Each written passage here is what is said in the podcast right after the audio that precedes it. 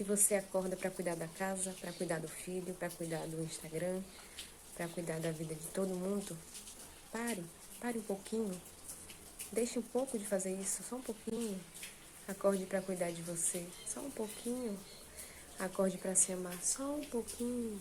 E de pouquinho em pouquinho, você vai ver que você está chegando cada vez mais perto da pessoa mais importante dessa vida. Você.